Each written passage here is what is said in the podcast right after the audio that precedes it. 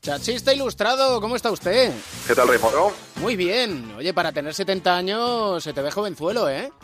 Hombre, fíjate que eh, eso, con la noticia esta del 70 aniversario del estudiante y tal, eh, rememoré que mi primer trabajo como periodista, en, primero de carrera, yo ya según empecé me intenté buscarme algo para curar porque ya veía que yo no, no era una carrera para quedarse mucho en clase.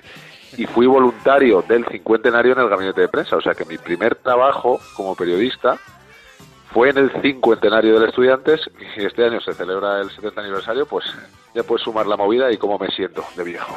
Hombre, 70 años está muy bien, pero no hay que perder la identidad y si se sale de inicio para celebrar este aniversario con cinco jugadores y ningún español, a mí eso me rechina, ¿ves? No, tanto español, bueno, mi español es una cosa que, tampoco me, da igual, o sea, Dani, o sea Jason Granger y Daniel Clark eh, son tan míos como uno que haya nacido en Chamberí. Lo que sí me, me da rabia es que haya, tan pocos canteranos, que es verdad, a ver, eh, que es verdad que a lo mejor tampoco los tenemos y a lo mejor tampoco se han ganado más. Más que la identidad de los canteranos, que también, es un poco la identidad la identidad del equipo, ¿no? Cuando tienes un equipo de jugadores de 35 años y tampoco sabes competir, pues hombre, eh, es, es, un poco descorazonador. estudiantes es eh, gente comprometida, eh, gente competidora y bueno, podemos ser mejores o peores, pero, pero nadie se supone que nos tiene que ganar por lucha y por, por entrega y por pasión. Y bueno, la realidad es que nos ganan casi todo por esas tres cosas. Chachista, ¿por qué eres del Estu? Mi primer partido de baloncesto en un pabellón fue un estudiante Sky Zaragoza, eh, que en el Sky Zaragoza recuerdo jugar Chaca Alexis, se entrenaba Manuel Comas, y tenía yo ocho años o nueve años, una cosa así, me llevó un vecino al Magariños. Y en ese partido eh, fue algo así como que hubo dos prórrogas y Estudiantes perdió. Y yo recuerdo, y a veces pienso que es un recuerdo que me creo yo, eh, que no es verdad, pero bueno, yo, yo lo recuerdo así. La afición empezó a aplaudir, hizo salir a saludar Estudiantes y al CAI.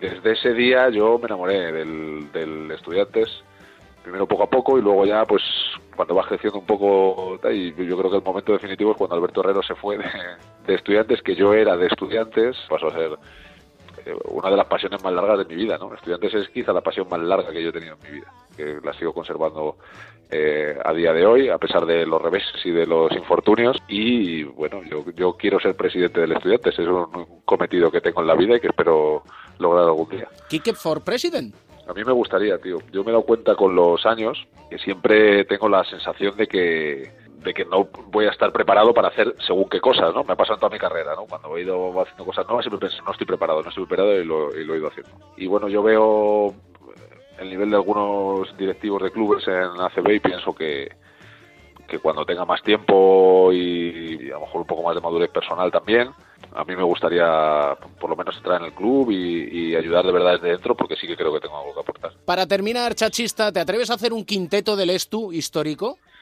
Uf, es que yo ahí a mí me puede mucho el corazón. Eh, claro, pues eso es lo bueno, que nos pueda el corazón. Claro, el base sería Nacho Azofra, evidentemente. No hay ninguna duda.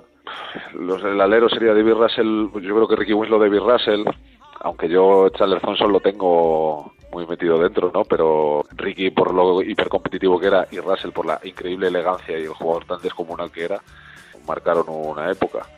Claro, y pues te dejas fuera a Carlos Jiménez, eh, bueno, es, complicado, ¿no? Es complicado. Y luego por dentro, evidentemente, Pinone tiene que ser uno. Y el otro pivo, en mi corazón, es Sean Van Diver. Eh, pero era tan buena persona, tan gracioso, enseñaba tanto a todo el mundo con su ejemplo y luego era un tipo de jugador que a mí me gusta mucho, es el, el vivo con clase con el culo gordo. ¿no? Recuerdo que una vez me dijo, voy a adelgazar pero jamás perder el culo.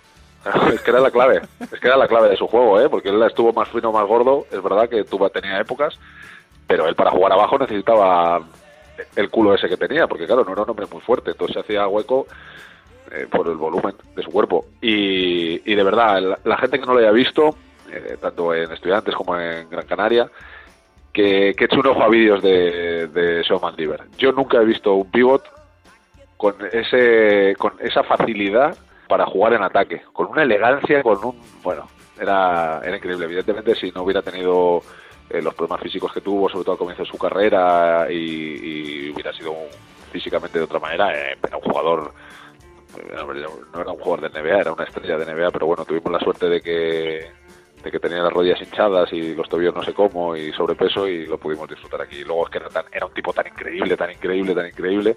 Nacho Azufra cuenta anécdotas de él, de, cenar con él y eso que te mueres de la risa. Era absolutamente genial.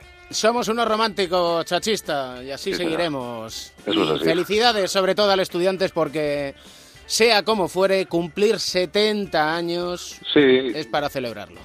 Sí, que sean muchos más. Y yo creo que el club sigue haciendo muchas cosas que están muy bien y otras que no tanto. Pero bueno, vamos a intentar todos eh, ayudar al club en lo que podamos y en eso sí, que es una actitud muy de estudiantes, ¿no? La de que el aficionado quiere ayudar al club y en cuanto tienes la más mínima relevancia en alguna esfera de la vida la utilizas para ayudar al estudiante, ¿no? Eso es como muy tradicional, ¿no? El que tiene una empresa de no sé qué, pues intenta ayudar al club patrocinando, que tiene, intenta liar a alguien para que ayude al club, bueno, que ese espíritu no se pierda y que poco a poco podamos hacer cositas. Yo, yo veo a ese junior nuestro y digo, madre mía, que, que, pasen ya estos cuatro años y que, y que los podamos ver a muchos en el primer equipo y que vengan tiempos un poco mejores. Eh, yo desde, este año esperaba bastante más.